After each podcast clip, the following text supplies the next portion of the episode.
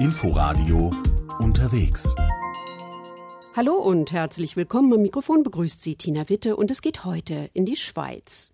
Der Kanton Appenzell ist zweigeteilt in das evangelische Außerroden und das katholische Innerroden. Es ist eine Gegend voller Traditionen und mit wunderbarer Landschaft. Bekannt ist der Kanton für den Käse natürlich, aber auch dadurch, dass das Frauenwahlrecht erst vor 30 Jahren eingeführt wurde und dass sich dort vieles um das Heilen dreht. Das Herstellen von geheimnisvollen Kräutersalben, Aurachirurgie oder Hypnose haben dort eine lange Tradition. Susanne von Schenk war in der Ostschweiz unterwegs.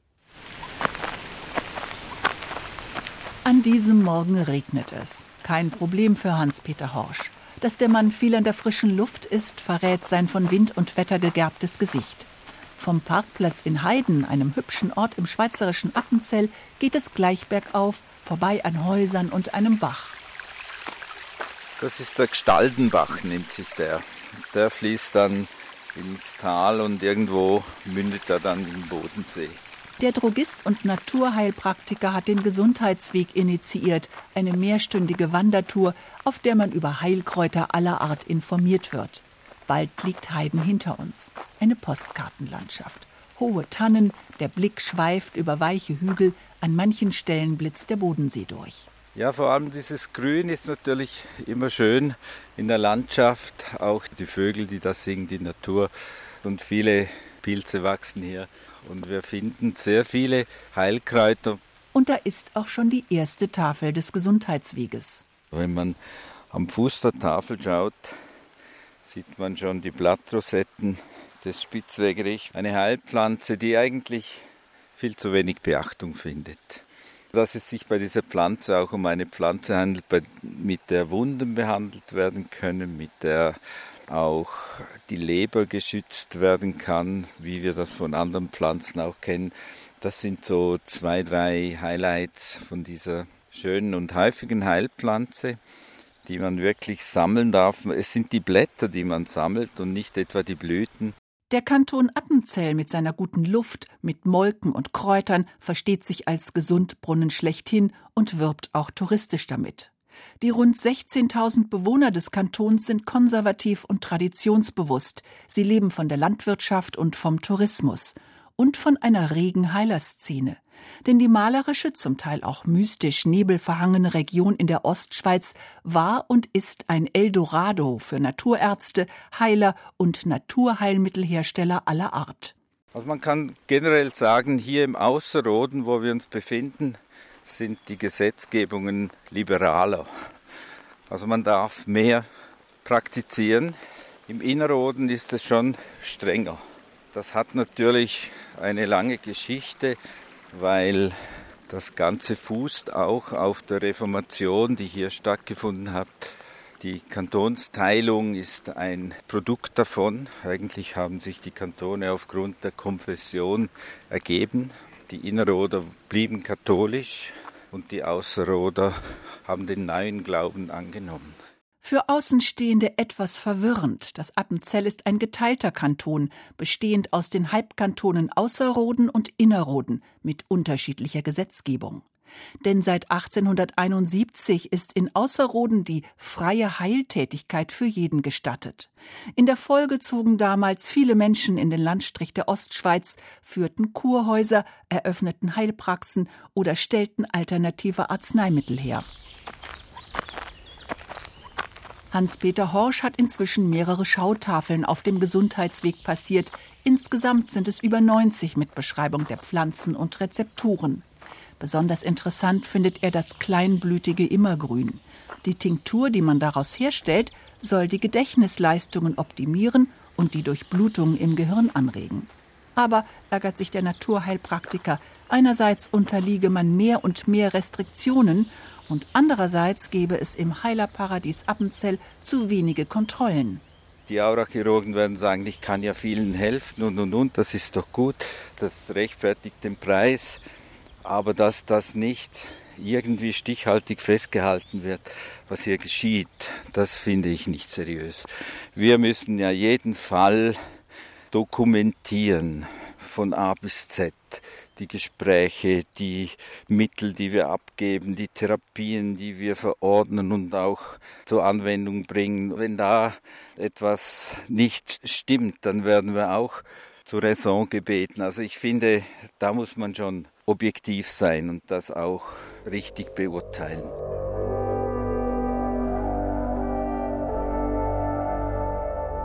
Heiler Hochburg Appenzell. Die Szene ist unübersichtlich. Allein zum Stichwort Heilpraktiker im Appenzell finden sich auf einem Internetportal 164 Adressen von alternativen Privatpraxen, Naturheilzentren, Pentalogen, Transmutationskinesiologen, Heilern, die Pulvermischungen für Pferde herstellen, Hanfkosmetikerinnen, Phytologen und Aurachirurgen. Ein merkwürdiger Begriff. Die unsichtbare Aura und die handfeste Chirurgie. Aurachirurgie ist kein geschützter Beruf. Die Aurachirurgie, den Begriff gab es schon viel länger und es gibt da verschiedene Verfahren. Gerhard Klügel ist Aurachirurg.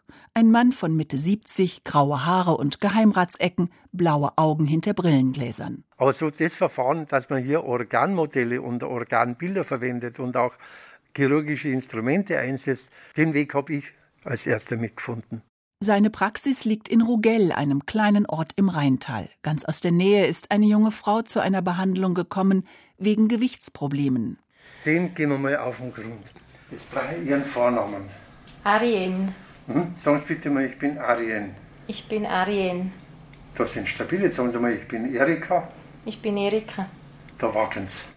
Die Aurachirurgie findet außerhalb des Körpers statt, eben in der Aura, erklärt Gerhard Klügel, und mit einer großen Schere bewaffnet schneidet er in der Luft herum, möchte Ariens imaginäre Fesseln lösen.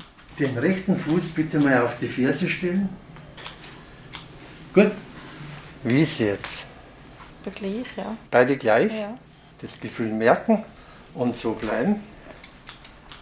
Der gebürtige Bayer arbeitete früher beim Patentamt, heute ist er laut Internet führend im Bereich der Aurachirurgie. In 22 Jahren hat er sich sein Wissen aus verschiedenen Quellen zusammengesammelt und versucht, seiner Methode einen wissenschaftlichen Anstrich zu geben. Belastende Zellinformationen, so Klügel, sollen gelöscht und den Zellen neue Informationen vermittelt werden. Angeblich lösen sich viele Leiden auf diese Weise einfach auf. Dass Gallensteine verschwinden, das ist auch oft der Fall. Wenn man nämlich am Modell operiert und die Leute spüren das, dass hier ein Gallenstein ist, dann ist der, habe ich schon oft erlebt gehabt, dann ist der nach einer Woche in der Sonographie nicht mehr zu sehen. Gerhard Klügel kramt jetzt einen anatomischen Atlas sowie diverse Chirurgennadeln und Skalpelle hervor. Er legt Arienne den Atlas auf die Beine und piekst mit einer Nadel in die abgebildeten Organe. Nach einer knappen Stunde ist die Behandlung vorbei. Gerhard Klügel hat die Ursache für Ariens Übergewicht gefunden und lässt sie die junge Frau selbst verkünden. Ich bin im Vorleben verhungert. Wenn in den Zellen die Information noch da ist, im Vorleben verhungert und sie beginnen zu fasten, dann schaltet der Körper den Stoffwechsel um. Und zwar fast wie eine Panikreaktion. Es gibt nichts mehr zum Essen. Stoffwechsel einstellen, damit wir ja kein Gewicht verlieren, damit wir nicht wieder verhungern. Mit dem Ergebnis ist Arienne, die bisher nur Heiler und Schamanen aufgesucht hat und keine Schulmediziner, sehr zufrieden. Das Ganze von einer anderen Seite mal anschauen. Wirklich, ich habe jetzt so Aspekte bekommen, die ich vorher noch nie gehört habe oder ge gewusst habe. Von der Vergangenheit, also wie er gesagt hat, vom früheren Leben her. Das zu akzeptieren und zu wissen, das war mal, das kann ich abhaken. 200 Schweizer Franken, ungefähr 180 Euro, wechseln nach einer guten Stunde den Besitzer. Bei sieben bis acht Behandlungen pro Tag scheint die Aurachirurgie durchaus lukrativ zu sein, wie auch manch andere Behandlung auf dem bunten Markt der alternativen Heilmethoden.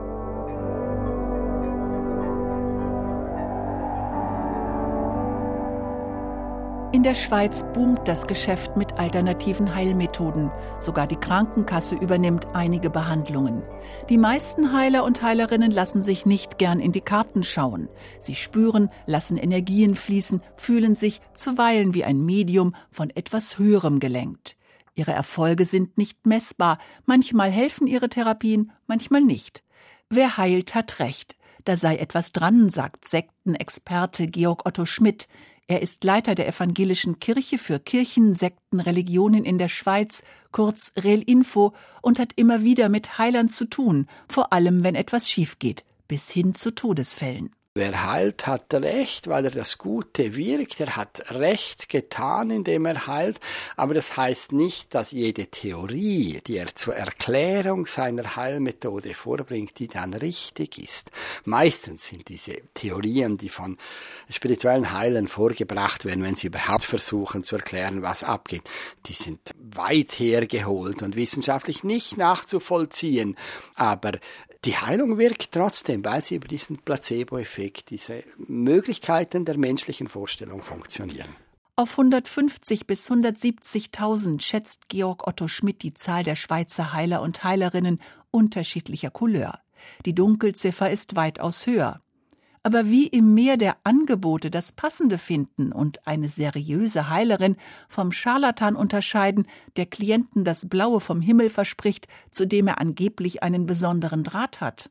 Beste Empfehlung ist immer das soziale Umfeld. Wenn ich in meinem Umfeld Menschen kenne, die schon eine heilende Person in Anspruch genommen haben und da gute Erfahrungen gemacht haben, dann, dass ich diese Person mal anschaue, mir erzählen lasse, wie die vorgeht, dann macht es Sinn, dass ich jemanden wähle, der meine Weltanschauung teilt. Also wenn ich esoterisch spirituell bin, dann sind esoterisch spirituelle Heilende sicher das Richtige für mich. Wenn ich katholisch bin, dann jemand, der in der katholischen Kirche verwurzelt ist und was auch eine gute Idee ist, wenn ich Angebote habe, bei denen ich unsicher bin, dann eine Beratungsstelle kontaktieren. Da kann man mir sagen, ob gegen die betreffende Person irgendwas vorliegt oder ob das im grünen Bereich sich bewegt. Eine Beratungsstelle wie die von Relinfo, in der man sich auch über Aurachirurgie informieren kann. Zum Erfolg der alternativen Medizin mögen eine tief verankerte Religiosität beitragen und ein Misstrauen gegenüber einer Schulmedizin, die keine Zeit für ihre Patienten hat. Vor allem in den abgelegenen Schweizer Bergtälern und Gegenden wie dem Appenzell hatte und hat die Schulmedizin es schwer. Viele waren über Jahrhunderte kaum zugänglich. Zum Arzt war der Weg zu weit und was lag da näher als der Heiler in der Nachbarschaft?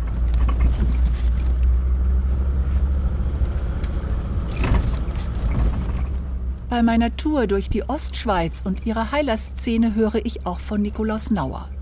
Wenn man zu seinem Bauernhof und Ferienreitstall möchte, führt der Weg auf einer Buckelpeste durch den Wald.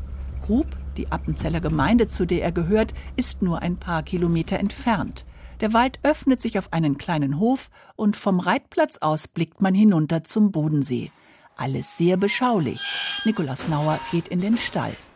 Also wir sind auf dem Bauernhof, der jetzt meiner Tochter gehört. Und im Kuhstall, da sind zwar jetzt nur noch Rinder. Ganz früher hatten wir Milchkühe und nachher Mutterkühe und jetzt sind es noch Aufzuchtrinder, die wir hier im Stall haben. Zugleich nebenan sind die Pferde noch für den Schulbetrieb meiner Tochter. Im Stall ist es dunkel und es riecht nach Heu. Links stehen die Rinder, rechts schauen die Pferde aus ihren Boxen heraus, alle unter einem Dach. Diese Kombination sieht man in der Schweiz schon noch, weil so kleine Betriebe, die haben nebenbei noch Pferde. So hat bei mir auch angefangen. Ich war eigentlich Landwirt, Milchbauer und nachher mit den Pferden begonnen und so mehr und mehr und heute ist nach der Haupteinnahme Zweig die Pferde. Der Landwirt Nikolaus Nauer ist auf Anfrage auch Heiler. Meistens behandelt er Warzen mit Gebeten, die er von seinem Vater übernommen hat und niemandem verrät. Er wird aber auch gerufen, wenn Kühe Flechten haben oder Pferde Exzeme. Mein Vater machte das schon seit ich mich erinnern kann. Und sein Vater auch, also mein Großvater, aber den kannte ich nie. Mein Vater war in der Innerschweiz aufgewachsen. Auf dem Berg oben zur Schule hatten sie eine Stunde und da wahrscheinlich aus der Not, dass ein Tierarzt, bis der da oben war, konnten sie sich nicht leisten und dann wurde so ein Heiler gerufen. Dass er selbst Heilkräfte hat, hat der Gebetsheiler erst mit Ende 30 entdeckt. Er sei da durch seinen Vater reingerutscht, der habe ihm die Gebete beigebracht. Bisher hat er in seiner Familie noch keinen Nachfolger gefunden. Auf die Frage, wie sein Heilen funktioniere, dreht und wendet sich Nikolaus Nauer. Keine Ahnung, sagt er, aber es wirke. Früher sagt man Hokuspokus, vielleicht als Kind hatte ich auch das Gefühl, sei Hokuspokus.